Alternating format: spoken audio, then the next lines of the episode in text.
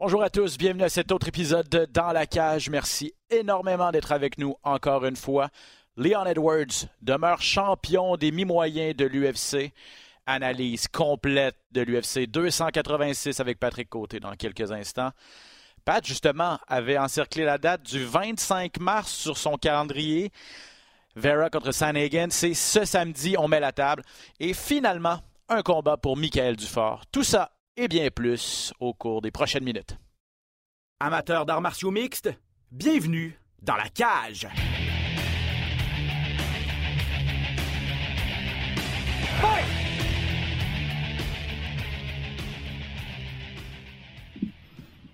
Oh, pas de côté est présent. Bonjour, mon ami. Ça va bien? Très bien. Ça va remis tes émotions depuis samedi? Ben oui, ben oui, ben oui. Ça a été quand même euh, toute une soirée. Longue euh, journée pour nous. 15 combats quand même. On va, 8 heures de télé. 8 heures de télé, oui, tout à fait. euh, une chance qu'on est bien entouré, qu'on est en équipe pour euh, faire passer ça. Euh, non, mais pour vrai, quelle excellente carte. Samedi, l'UFC 286. Euh, je le disais, Leon Edwards qui est demeuré champion. Combat exceptionnel entre Justin Gagey et Raphaël Fiziev. On va analyser tout ça.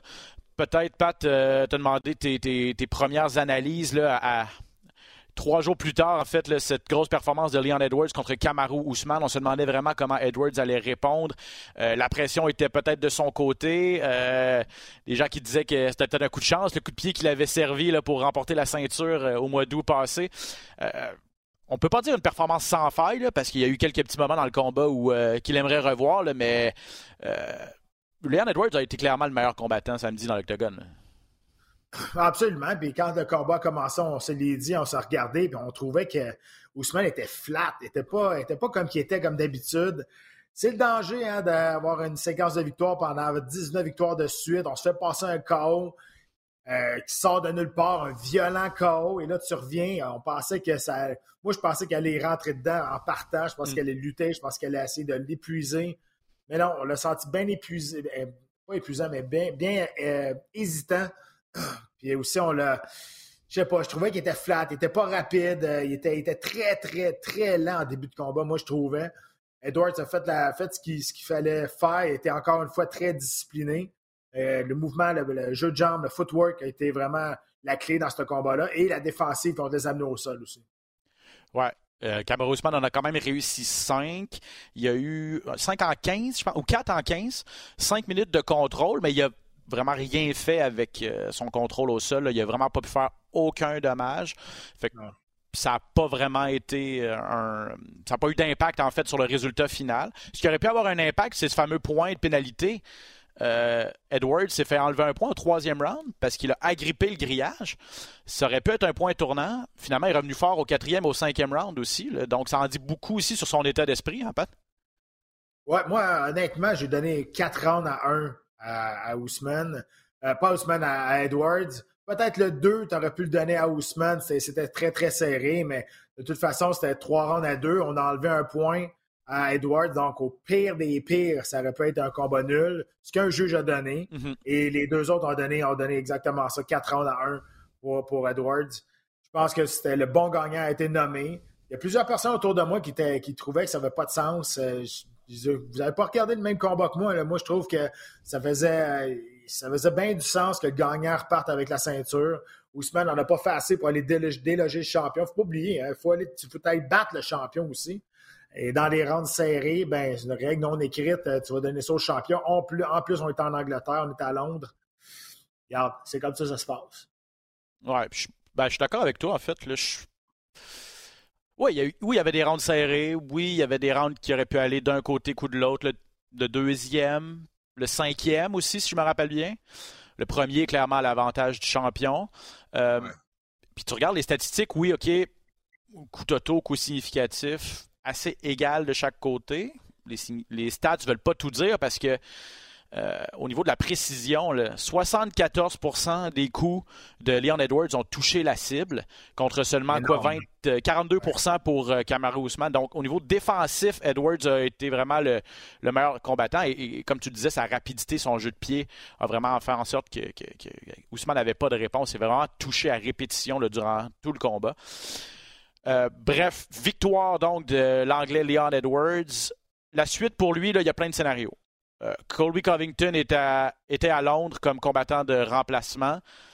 Euh, c'est pas fait prier pour. Euh, il avait été discret dans la dernière année, là. C'est pas fait prier pour après ça euh, faire son show et demander un combat de championnat. Est-ce que tu penses que c'est ça qui va arriver? Ben, c'est ce que Dana White a mentionné. Il l'a dit après la conférence de presse. Il a dit Colby Covington mérite d'avoir le prochain combat pour le titre. Leon Edwards est sorti après dans les, médias. Il dit Moi, je ne vais jamais signer ce contrat-là. Je ne vais jamais, signer ce combat-là. Il y a d'autres mondes qui, qui, qui, qui, méritent un combat de championnat du monde beaucoup plus que lui. Il dit maintenant, je, maintenant, ce que je peux voir, il dit je peux voir que Dana White est assez privilégié. Il dit moi, quand j'ai décidé de ne pas accepter le combat contre euh, Kamzat je me suis fait sortir des, rangs, je me suis fait sortir des classements. Je suis revenu, ça m'a pris une séquence de victoires de, 13 victoires, maintenant 12, 12 victoires pour, euh, pour avoir un combat de championnat du monde. Puis là, tu arrives avec Kobe Covington qui a une victoire euh, à, ses quatre, à ses trois derniers, je pense, et un combat de championnat du monde. Donc, Leon Edwards est sorti quand même assez vocal dans les médias en voulant dire que Dana White avait le, le, comment on appelle ça, le, le, Dana White privilege. Exactement, le Dana White privilege. Puis, euh, ben, regarde, on regarde ce qu'il dit. Il a peut-être pas tort. Euh, de toute façon, Edwards a dit qu'il n'allait jamais signer ce, combat, ce, combat-là.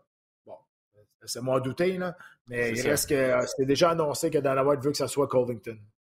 Parce que là, ben, Edwards, lui, veut. Puis on, peut pas vraiment lui reprocher d'éviter Covington ou un combat. À ce rendu, rendu, là, tous les combats sont difficiles. Là, fait Covington a beau dire, OK, il veut m'éviter, mais on peut pas dire qu'il a peur parce que Edwards lui a dit mon, choix numéro un ce serait Hamzat Chimaev. On devait ça, fait trois fois qu'on doit s'affronter. À toutes les fois ça n'a pas fonctionné et c'est ce que je voudrais faire pour ma prochaine défense de titre. Euh, donc euh, Chimaev est plus dangereux que Covington en tout cas aux yeux de plusieurs. Ben, il faudrait qu'il fasse ce combat-là. Shimaev comme Covington, puis on le saurait. Hmm. Euh, sauf que, est-ce que, est-ce que Shimaev est capable de faire 170? C'est ça aussi l'affaire. C'est ce que Dana White a, Dana White a l'air d'en douter, en fait, parce qu'il a dit Shimaev va faire ses prochains combats à 185 livres. On peut pas le blâmer d'avoir dit ça, parce que la dernière ben fois que Shimaev va essayer de faire 170, on se rappelle ce que ça a donné. Ouais, exactement. Tu ne peux, pas, peux pas faire la promotion et te mettre en combat de championnat du monde si tu n'es pas sûr et certain qu'il va faire le, poids, 170 livres. Il arrivait à 8-9 livres over le dernier coup, là, ça fait pas de sens. Euh, regarde, puis je comprends, tu ne peux pas risquer ça.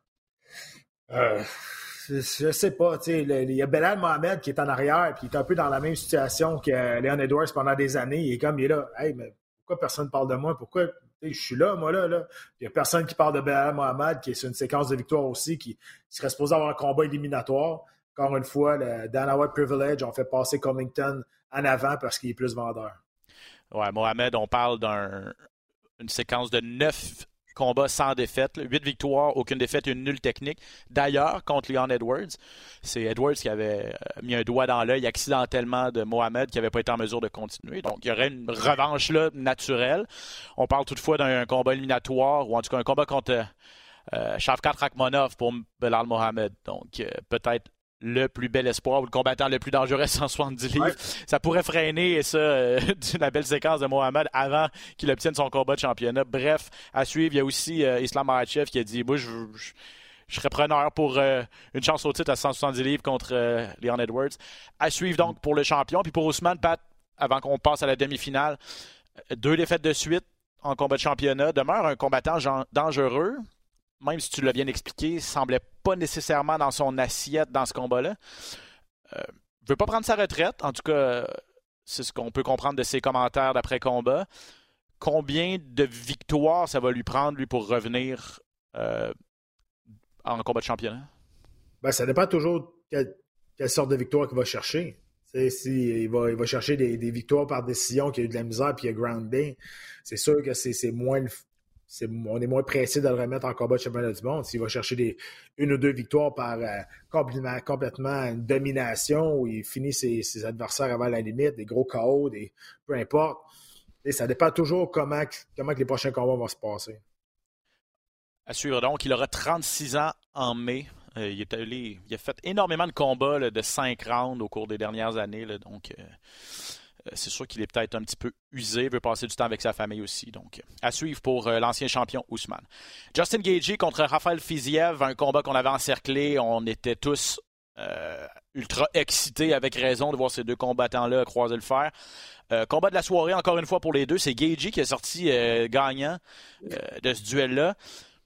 C'était serré quand même, Pat. Euh, combat en deux temps. Fiziev a dominé le début, puis finalement, Justin Gagey a réussi à prendre son rythme et a dominé vraiment la fin du combat. D'accord avec la décision des juges? Gagey en a fait assez? Ah ben oui, je pense qu'il a gagné les deuxième et trois, surtout le troisième round. Euh, Fiziev était beaucoup trop rapide pour euh, en début de combat. Puis à un moment donné, ben c'est ça. Suivre le rythme de Gagey, c'est pas évident. Tu lui donnes tes meilleurs coups, puis il reste là, puis c'est démoralisant aussi. Puis là, à un moment donné, tu te fatigues, la, vitesse euh, a ralenti aussi. C'est ça qui est arrivé au deuxième round. Puis au troisième round, ben, Gagey, lui, plus que tu le frappes, plus qu'il qui, accélère. Donc, c'est complètement la différence. Aussitôt que c'est fait ébranler au début, au début du deuxième round, je pense, c'est là qu'il a commencé à se battre. C'est là, on dirait que ça l'a réveillé. J'en avais, on a parlé pendant, pendant la soirée. Je pense que la meilleure façon de battre Gagey, c'est de ne pas le frapper. C'est vrai. C'est de ne pas le réveiller. Parce aussitôt que la première fois que tu te fais la première fois que tu te fais euh, ébranler pour lui, ben c'est là qu'il rentre dans le combat, puis là, c'est là qu'il déchaîne la fureur. Euh, honnêtement, c'est exactement ça qui est arrivé encore une fois. Ça a commencé tranquillement, puis à un moment donné, ben là, ça a parti de tout bord, de tout côté, puis ça a donné le combat de la soirée avec raison. Un Fiziev avait été magané, hein? Euh, à la fin, et, et en a parlé dans ses commentaires d'après-combat. Il, il, a dit il voulait, il voulait me. Fiziev avait dit avant le combat qu'il allait m'en donner pour mon argent, qu'il allait me brasser, tout ça. Puis finalement, c'est lui qui a fini la soirée euh, alors qu'il baignait dans son sang. Puis les, images le prouvent. Je pense que Fiziev a apprécié l'expérience. Euh, il se promettait de donner un spectacle. Euh, il, a, il, a, tenu parole. Euh, donc, ben, il était déjà classé troisième. Lui, ben, il reste là, mais c'est ça, à 155 livres, c'est comme pas suffisant d'aller chercher une victoire comme ça. Gagey est peut-être encore à une victoire d'aller d'aller d'être encore en combat de championnat. C'est ça qui, est frustrant ben, dans une division où il y a autant de profondeur. Hein? Son tour va peut-être venir plus vite qu'il pense parce que là, c'est Machev, le champion, c'est plus Oliveira. Oliveira les avait tous battus. Là, euh, là c'est Machev qui est là. Euh, écoute, là, on va faire euh, Bennett Darius contre euh, Oliveira, si, si je ne me trompe pas. C'est ça, c'est mois de mai, ouais. combat Exact. Peut-être un combat éliminatoire. Darius mérite de ce combat-là. Il y a toujours ben là, il y a Chandler qui est là, mais Chandler, il va sûrement se battre contre, contre McGregor. Ben, en tout cas, c'est supposé d'être ça. Peut-être que ça n'arrivera jamais, mais c'est supposé c'est ça le plan. Puis il y en a plein d'autres à 155. C'est assez. Mais le Poirier, Poirier, est encore là. Dustin Poirier est encore là, ouais et Gagey ne sont pas affrontés depuis 2018. donc, euh, mhm. Oui, on l'a déjà fait, mais on s'entend que tu mets ça cinq ans plus tard, c'est sûr que les gens achètent. Ah, absolument. Puis Poirier avait gagné ce combat-là euh, dans une guerre euh, incroyable. Donc, peut-être une option pour, pour la suite. Les deux sont très, très bien classés. Puis Fiziev, lui, ben, demeure avec son sixième rang malgré la défaite, mais c'est un peu la même chose. Il y a encore cinq gars son, étoile lui, son étoile n'a pas Pauline. Non, exactement. Donc, euh, combat de la soirée, celui-là, entre Fiziev et Gagey, sans surprise d'ailleurs. Gunnar Nelson contre Brian Barberina. Pas grand-chose à dire sur ce combat-là, Pat. Soumission au premier round de Gunnar Nelson. Il a fait ce qu'il avait à faire. Euh, dominant au sol. Ben, c'est ça. C'était de savoir qui allait être capable de garder le combat où ce qu'il voulait ou de l'amener où ce qu'il voulait. Euh, et Nelson l'a amené le combat où ce qu'il voulait dans son monde. Ça s'est fait d'une manière tellement relaxe, tellement smooth, tellement étape par étape. On a tous vu ça se dessiner. C'était de toute beauté au niveau du Jiu-Jitsu, pour vrai, le Jiu-Jitsu MMA, je parle. Mm-hmm. Euh, ça a été fait, je veux dire, A1. Ça a été by the book, comme on dit, vraiment, vraiment facile. Puis la clé de bras, ben, c'est une clé de bras vraiment de base. Mais quand c'est bien fait, ça peut, ça peut pogner tout le monde. C'est exactement ce qui est arrivé. On en a eu la preuve. Choc de style. Barbarina n'a pas pu se faire justice vraiment debout. Et euh, au sol, ben, c'était sûr que Nelson allait le manger tout rond. Est-ce qu'on va le revoir bientôt? Est-ce qu'il va attendre encore un an, un an et demi avant de revenir? On sait que Gunnar Nelson est aussi euh, un coach euh, à SBG Ireland, je pense, en plus, l'équipe de Conor McGregor. C'est sa personnalité. Il semblait pas trop en jouer du futur de sa, de, sa carrière, mais je pense que c'est sa personnalité. On commence à le connaître un peu, là, Nelson. Victoire de Jennifer Maya contre Casey O'Neill, donc la vétérane qui a battu la, jeune, la jeunesse. O'Neill n'avait jamais perdu encore, c'était première défaite donc en 10 combats pro. à 125 livres, c'est sûr que ça, bouge un petit peu avec une nouvelle championne, mais bon, Maya qui, qui, qui était quand même surprenante. Elle était bonne, hein? très bonne, puis euh, ça, a démontré comment O'Neill est unidimensionnel dans son jeu. Elle se doit d'ajouter des, armes, elle se doit d'ajouter des, choses pour surprendre son adversaire. Ça a été du copier-coller pendant trois rounds. Vraiment, c'est vraiment du copier-coller. Elle n'a rien fait vraiment qui, est différent du premier au troisième round. Ça ne marchait pas au premier round, ça ne marchait pas au troisième round. Elle n'a pas assez d'outils dans son coffre pour être capable de, être capable de surprendre, de mêler des, combattants qui sont dans, à ce rendu à ce niveau-là je, je pensais que Roman Dolidze en avait fait assez pour vaincre Marvin Vittori. Quand le combat s'est terminé, je ne l'ai pas revisionné. Je pense pas qu'on peut parler d'un vol en plein jour. Euh, mais euh, finalement, c'est Vittori qui l'a emporté par décision unanime aussi. Dolidze a complètement dominé le premier round. Deuxième round, c'est pas passé grand-chose. Vettori a pu reprendre du rythme. Puis le troisième round, en fait, c'est l'impact des coups, le dommage les deux, on a été assez timides dans le troisième round, mais j'ai mhm. l'impression que Dolidze, quand il touchait la cible, ça avait plus d'impact. C'est ce qui m'a fait, m'a fait pencher en sa faveur. Je sais pas ce que tu en as pensé. Ah, ça aurait pu être lui le gagnant. Honnêtement, c'était un combat extrêmement serré. Euh, je ne suis pas, pas fâché du gagnant, je ne suis pas fâché du perdant non plus. Ça a été le, contraire. Je suis d'accord avec toi. C'est un combat qui était très serré. Peut-être que le, ranking a joué là-dedans pour, mm. pour les jeux, je ne sais pas. Euh, mais, c'est vrai que Dolly aurait pu gagner ce combat-là. Dans les autres combats, Jack Shore a passé une soumission à Makwan Amirkani. Yana Lashmaz, euh, gros KO contre Sam Patterson. Je veux te parler, euh, ben, je veux t'entendre sur Mohamed Mokaev, qui a finalement réussi une soumission contre Jafel Filio. Bel espoir à 125 livres, Mokaev. Il a juste 22 ans en plus. C'était sa quatrième victoire, je pense, à l'UFC. il a survécu à une clé de jambe euh, qui en aurait fait taper plus d'un. Euh, d'ailleurs, il s'est blessé sur la séquence. Il va peut-être être absent euh, parce que les ligaments ont clairement été étirés, peut-être déchirés. Je sais pas si tu as vu les commentaires de Filio qui dit trois mhm. fois pendant le combat, j'ai senti Mokaev taper. Je vais peut-être porter ça en appel. Je pense pas que ça va changer grand-chose. Mais... On l'a vu à un moment donné, hein, parce qu'on l'a vu à un moment donné, il fait taper sur le, le gant, le taper sur le corps, mais il se passait rien. Donc, tu sais, j'avais expliqué un peu, peut-être que, je sais pas, il y avait un doigt pris dans le gant, ou je, ne sais pas, les deux se sont parlé, puis on dit, ah, OK, let's go, on repart. Tu sais, ça, arrive souvent en Jiu-Jitsu, ça. Sauf que, en tout cas, tu sais, l'arbitre était de l'autre côté, il l'a pas vu. Si l'arbitre avait été du, je veux pas dire du bon côté, parce qu'il était du bon côté, l'arbitre, je veux dire, s'il avait été de l'autre côté, il l'aurait vu, puis peut-être qu'il aurait, aurait, dit que, OK, t'as as abandonné, mais tu peux pas faire ça juste pour la fun. Donc, je peux comprendre un peu Filio de dire, je l'ai senti, j'ai senti taper sur moi, puis il a raison. Pourquoi ça a été fait, on ne sait pas encore. Euh, mais du côté de, de Makoev, euh, lui, euh, il a dit, tout le monde dit, ah, tu as, peut-être coûté ta, carrière en, pas, en ne pas abandonnant, tu as peut-être ta mm. blessure à long terme. Il dit, j'aime mieux, j'aime mieux avoir gagné et brisé ma carrière que d'avoir abandonné simplement. Donc, c'est une mentalité euh, de gagnant. Je ne peux pas dire que je suis contre. Euh, reste à savoir comment, c'est quoi les dommages de son genou. Là. Ben ouais, c'est ça. En, tout cas, peut-être que son coach lui dirait le contraire, là, dans le sens où. Euh... Ouais, mais il a 22 ans, il ça, après moi, ça va, ça va bien se guérir. Hein. Ouais, puis avec la médecine de nos jours, on peut guérir bien des affaires. Euh, en tout cas, on verra combien de temps il va être, il va être sur le carreau. L'appel, s'il y en a un, ça ne changera pas grand-chose selon toi? Ça change rien. Ça change rien. Il n'y a pas, il y a pas de, de il a pas de preuves assez grandes. Je veux dire, euh, on les a toutes vues, là, les, les... nous, quand on, quand on, euh, on, décrit les combats, on les voit tous les angles. On l'a vu une fois, il tapait sur le côté, mais à part ça, les deux autres fois, je ne sais pas où ce que ça s'est passé. Non, c'est ça. ça arrive, ça arrive jamais. Là, ben, je veux dire, ça, peut-être ça va arriver qu'ils vont aller en appel, mais la décision ne sera jamais, sera jamais renversée. OK.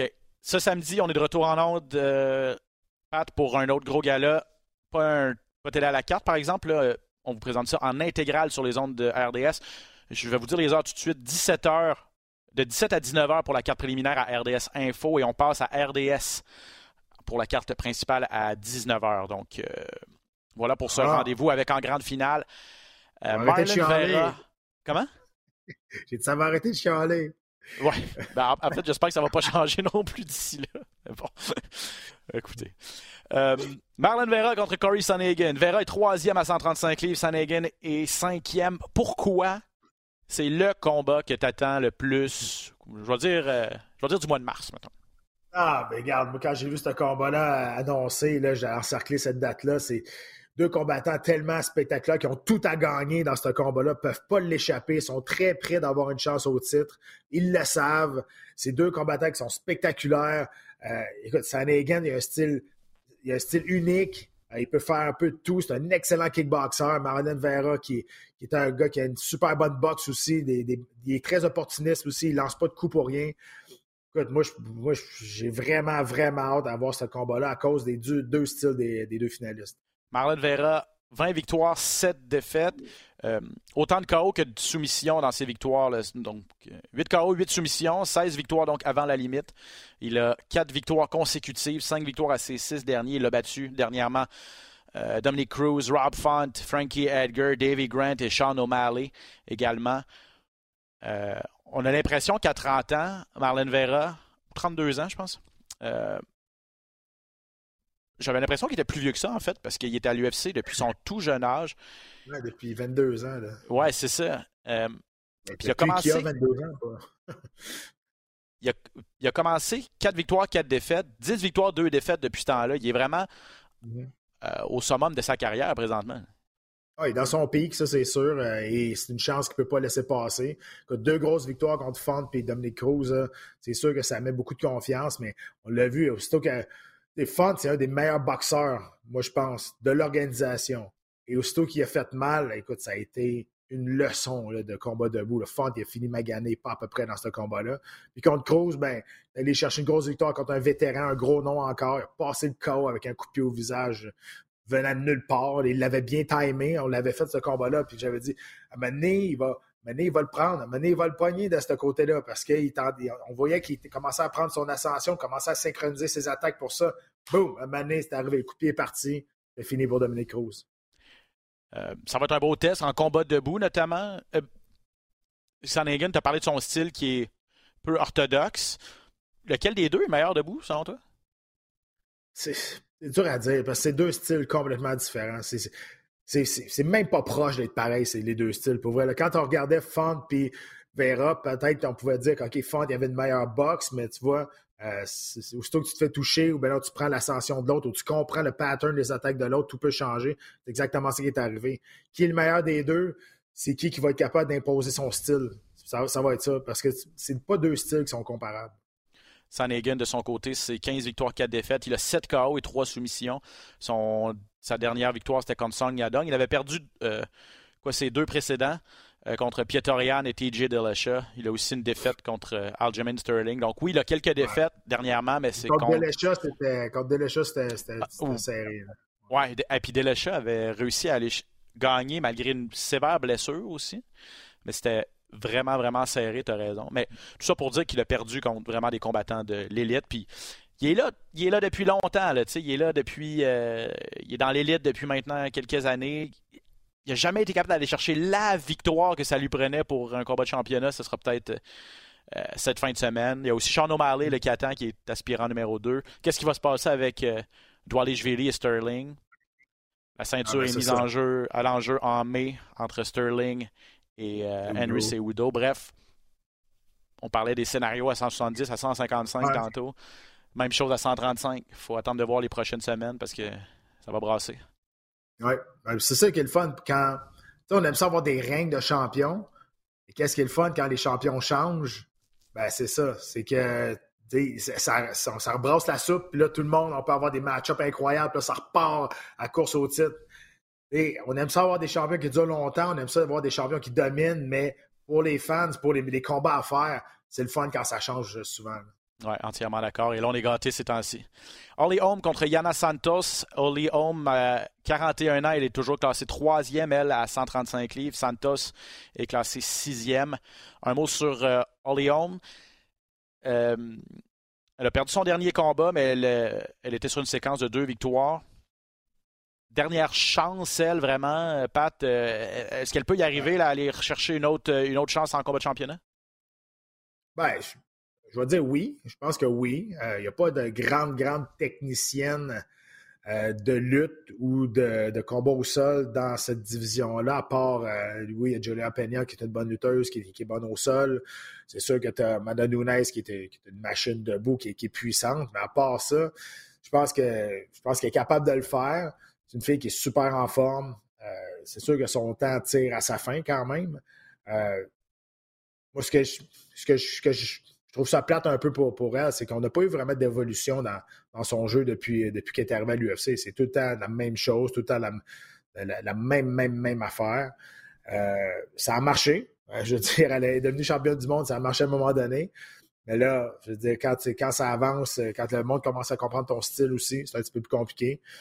Rendu à les arts martiaux mixtes d'aujourd'hui, il faut que tu sois un peu plus euh, polyvalent que ça. Elle, est, euh, a été championne en 2016, mais elle est 0-3 en combat de championnat depuis qu'elle a perdu cette ceinture-là. Euh, deux, défaites pour le championnat des poids plumes et une défaite pour le championnat des poids coques. Donc deux fois 145 et une fois 135. Euh, Santos, ce ne sera pas facile. Premier combat en presque deux ans, 20 mois. Elle a donné naissance à une petite fille l'an dernier au mois d'avril avec son conjoint Thiago Santos. Et euh, Yana Kunitskaya, elle, elle s'appelait avant. Vous la connaissez peut-être sous ce nom, mais là, bien sûr, elle est mariée avec euh, Thiago Santos, l'ancien combattant de l'UFC. Euh, elle aussi, 33 ans, elle est là depuis, depuis longtemps. je pense que c'est un combat important pour les deux, en fait, pour, si, on, espère gravir les échelons et avoir une chance au titre. Oh ouais, puis ça ne sera pas un grand combat technique d'arts martiaux mix. Je veux dire, les deux, c'est des spécialités, des spécialistes du combat debout. Donc, ça, ça va rester debout, puis on va, on va voir qui va être capable de toucher la cible euh, le plus souvent. À part la grande finale, le combat entre Nate Landwehr et Austin Lingo devrait être intéressant. Landwehr, qui a des bonnies à ses deux derniers combats. Euh, je pense que c'est deux, combattants. C'est pas des pas parmi l'élite à 145 livres, mais deux gars qui aiment ça se donner en spectacle quand même. Et euh, Andre Holly contre Macy Barber. Barber, on, savait, on, la connaît parce que bon, elle était Qu'est-ce que t'as dit? non, vas-y. Je sais pas, à toute fois qu'on parle de Macy Barber, on est comme. Tu sais, on est. Son attitude au début est arrivée, elle se voyait déjà championne. C'est ça qu'elle était très, très, très arrogante. Tu sais, quand on commence à parler d'elle, on hésite tout le temps. Mais euh, on ne sait pas trop si on, par où qu'on commence. On commence-tu par le pire ou le moins pire? C'est ça qui arrive. Ben, en tout cas, j'avais m'étais pas rendu compte de ça, mais c'est trois victoires de suite quand même pour elle. Elle a eu vraiment son passage à vide mm. euh, avec deux défaites, mais au moins. Une blessure aussi. Ouais, c'est ça. Euh, elle fait son travail présentement. Elle était peut-être un peu moins arrogante aussi euh, depuis. C'est sûr que ça, ça te remet les deux pieds sur terre. Puis, je dis, quand ton nickname c'est The Future, ça te met beaucoup de pression sur les épaules quand même. Elle voulait devenir la plus jeune championne de l'histoire de l'UFC, battre le record de John Jones. Mm. Elle n'aura pas réussi, mais elle est toujours là. 17h, RDS Info, carte préliminaire. 19h sur RDS pour la carte principale. On vous présente ce gala-là en intégralité sur nos ondes ce samedi. Anderson Silva, intronisé au Panthéon de l'UFC.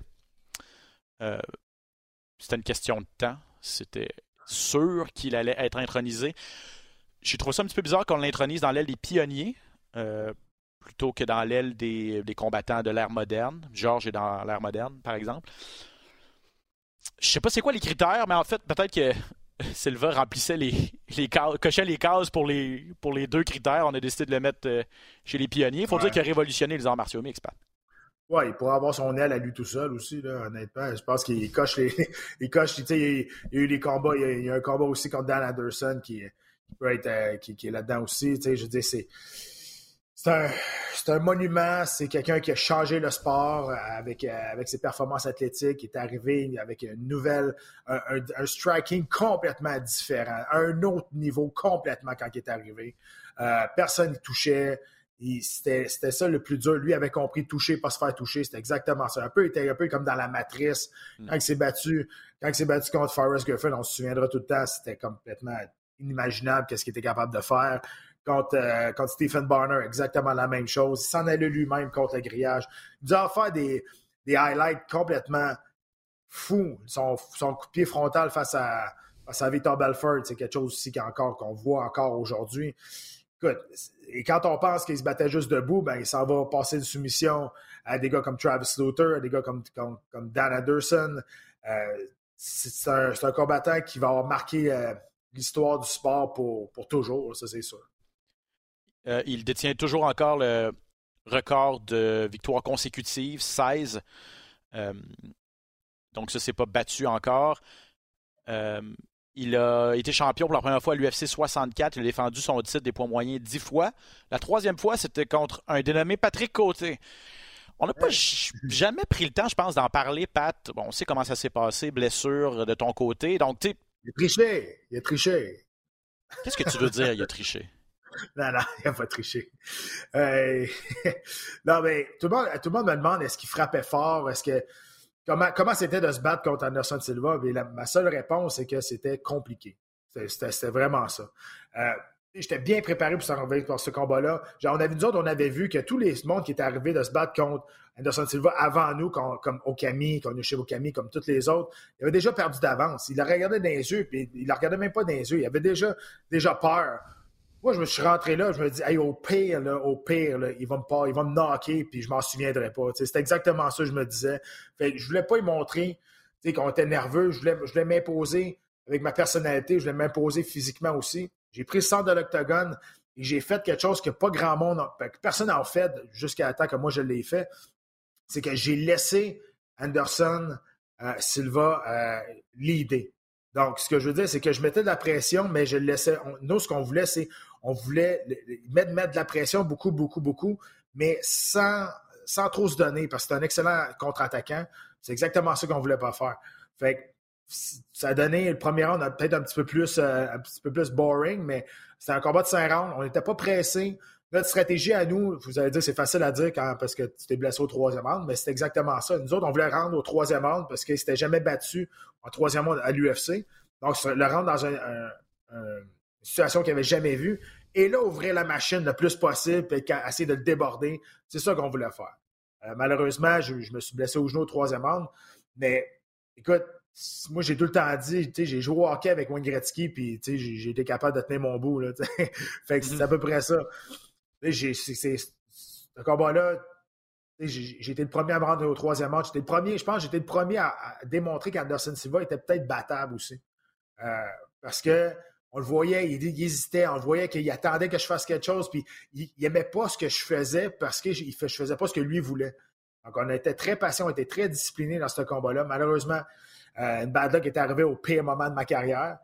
Mais jamais personne ne va pouvoir m'enlever ça que je me suis battu au championnat du monde au UFC.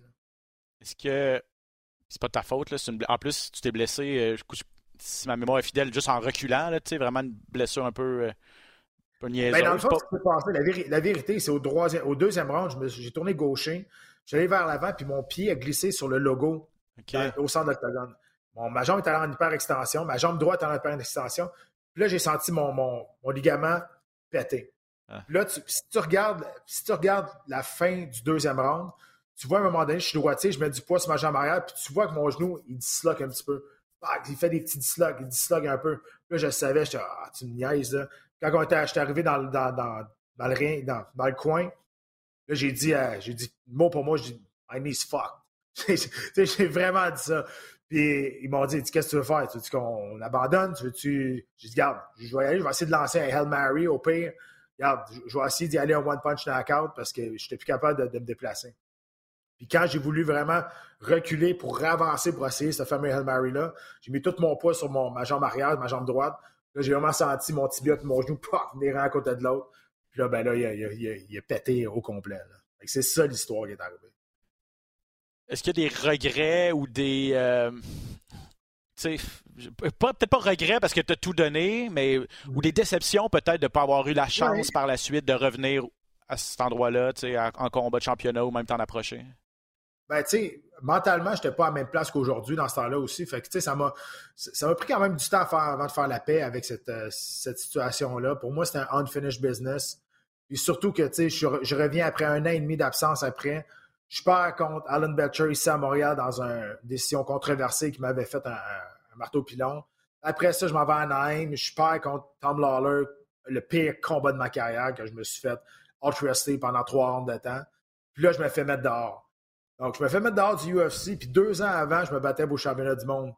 ça, ça, ça a été rough euh, à prendre. Puis deux ans avant, je me battais à Chicago devant 25 000 personnes.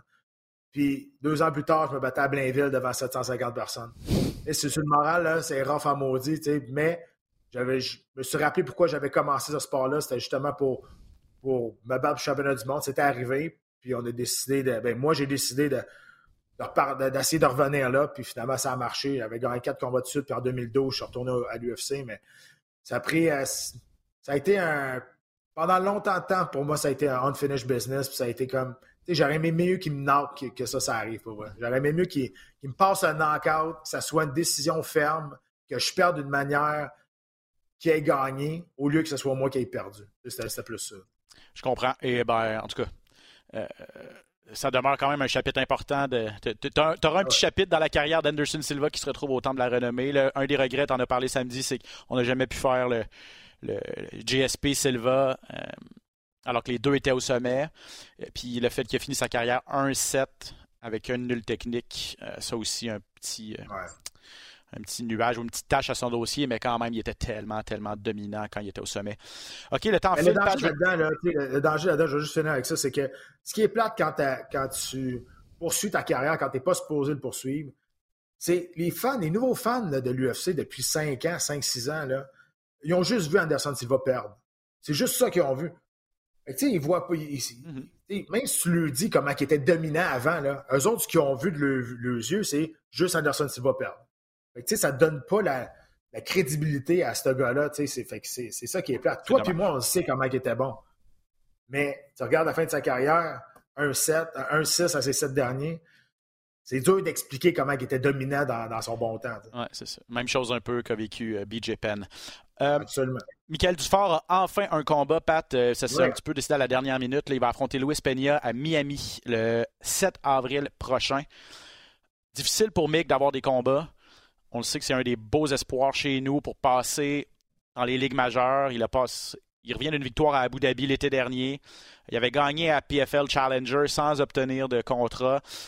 Euh, je ne sais pas si une victoire contre Luis Peña, ça peut être assez intéressant pour l'UFC ou une autre organisation. Ben, c'est une belle visibilité, c'est sûr. Tout le monde connaît euh, Violent Bob Ross. Tout le monde connaît tout le monde Luis Peña. Euh, il s'est fait mettre en dehors de l'UFC, pas parce qu'il était plus calibre, parce qu'il est arrivé quelque chose de judiciaire euh, avec lui. Donc, c'est pour ça qu'il s'est fait mettre dehors.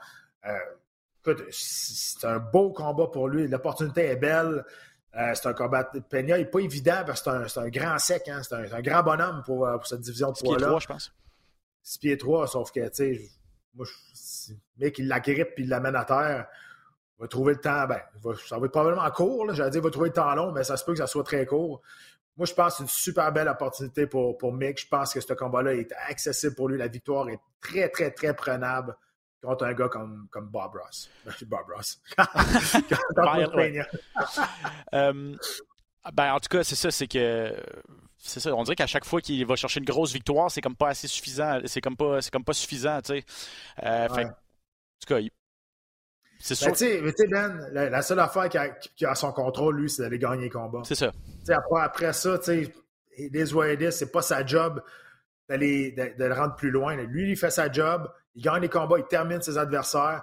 Après ça, il y a une équipe autour de lui qui est supposée faire le job aussi. Oui, c'est ça, exact. Son, gérant doit lui trouver des combats sur une base plus régulière aussi de 1. Parce que, tu sais, c'est ça, c'est. Mick s'est pas battu depuis le mois de juillet. Euh, il, a besoin, besoin de se battre. Puis lui, du côté de, de Luis Peña, se fait arrêter trois fois, mais il se bat à n'en plus finir. Il, s'est déjà battu quatre fois depuis qu'il a quitté l'UFC. Puis même après Michael, il y a déjà un autre combat de bouquet. Là, Donc, euh, lui, il n'y a pas de même problème qu'il y a d'autres combattants de chez nous, malheureusement. Euh, dossier Nganou, il est en entrevue, je pense que c'était avec Ariel Alwani. Il a dit un combat contre Deontay Wilder, c'est dans les plans pour cet été. Puis après ça, retour en MMA, soit PFL ou soit One Championship. Euh, de un contre Wilder. Est-ce qu'il y a plus de chances de battre Wilder que Tyson Fury? Oui, ben, 100% euh, Wilder, c'est pas un grand technicien de boxe comme Tyson Fury. C'est un gars qui frappe fort. Je pense encore que c'est deux sports différents. Je pense, je pense quand même que Wilder peut gagner, va gagner ce combat-là. C'est un vrai boxeur, comparativement à Ngannou, qui, oui, c'est un bon boxeur pour les arts martiaux mixtes, c'est un gars qui frappe fort. Mais c'est deux sports différents. C'est ça que le monde faut qu'il comprenne. C'est complètement deux sports différents. Euh, contre Tyson Fury, je suis même pas sûr qu'Ngannou l'aurait touché, honnêtement. C'est à ce point-là comment c'est deux sports différents. Contre Wilder, ça va être une guerre coup pour coup peut-être. Si Wilder est, stupide, il va faire ça. Sinon, il va, il va, il va, se, il va se battre comme un boxeur et ça ne sera pas trop compliqué. Euh, surtout avec son reach, surtout avec son jab. Ce que personne a en MMA d'un poids lourd, quasiment, un jab. Euh, en boxe, c'est la première chose que tu, contrôles. C'est comme ça que tu vas contrôler le pace du combat. Écoute, tant mieux pour, tant mieux pour Ngannou, par exemple. Il a tenu son bout. S'il s'en va collecter euh, une dizaine de millions là-dedans, ben, good for him. Tant mieux pour lui. Puis s'il revient, ça m'étonnerait qu'il revienne à One FC parce qu'il n'y a pas vraiment de poids lourd là-dedans. C'est vrai, c'est ça. donc, ça serait sûrement, tu sais, PFL au Bellator, un des deux. Là. Mais, Money Talk, dites-vous que la porte de l'UFC ne sera jamais fermée. Jamais. Ben, ce qu'il a indiqué dans son entrevue, c'est qu'effectivement, c'est peut-être pas nécessairement plus d'argent que ces autres organisations d'arts martiaux mixtes offrent, mais c'est de un, il va pouvoir avoir ses propres commanditaires, euh, ce mhm. qui est un revenu supplémentaire, ce qu'il ne peut pas avoir à l'UFC. Puis c'est aussi la façon dont dont les pourparlers se font. Puis le, à l'UFC, tu es un numéro, même si tu es le champion poids lourd, là, il sent qu'il est plus un partenaire d'affaires. Ouais. C'est le discours de plusieurs personnes quand ils vont dans d'autres organisations. Il nous reste deux minutes, Pat. Je ne sais pas si tu veux commenter, mais moi, je tenais vraiment à parler de cette histoire-là de Jeff Molina. Euh, et je veux lui lever mon chapeau, honnêtement. Il a dévoilé sur ses réseaux sociaux qu'il était bisexuel. Donc, premier officiellement premier combattant d'une organisation majeure à avouer, à sortir du placard, en fait, et avouer qu'il fait partie de la communauté LGBT. Il ben, ben. Pardon? Il n'y a pas eu le choix? Il n'y a pas eu le choix, ben, ben, ouais. Ouais, ben, c'est ce qu'il a expliqué, là, c'est qu'il y a quelqu'un qui s'est amusé à mettre des vidéos de lui, euh, j'imagine, dans des situations compromettantes. J'ai pas vu les vidéos, mais euh, c'est ça. Il dit, mais il, a expliqué, il dit, je voulais pas sortir du placard ou euh, expliquer mon orientation sexuelle pendant que je me battais, parce que et je n'ai pas vraiment le choix d'être d'accord avec lui, en tout cas, je ne le connais pas tous personnellement, mais il dit la majorité des fans de notre sport, malheureusement, sont probablement homophobes. Euh... Ben, écoute, je, ne peux pas dire ça parce que je connais pas, je connais pas les, toutes les fans. En fait, ok, je vais, excuse-moi, avant que tu continues, je vais, c'est son opinion à lui. J'ai dit, je suis peut-être mhm. d'accord. Je suis pas d'accord parce que c'est vrai que je peux pas le savoir. Peut-être ceux qui commentent le plus sur les réseaux sociaux. Ah sont peut-être. C'est l'impression que ça donne.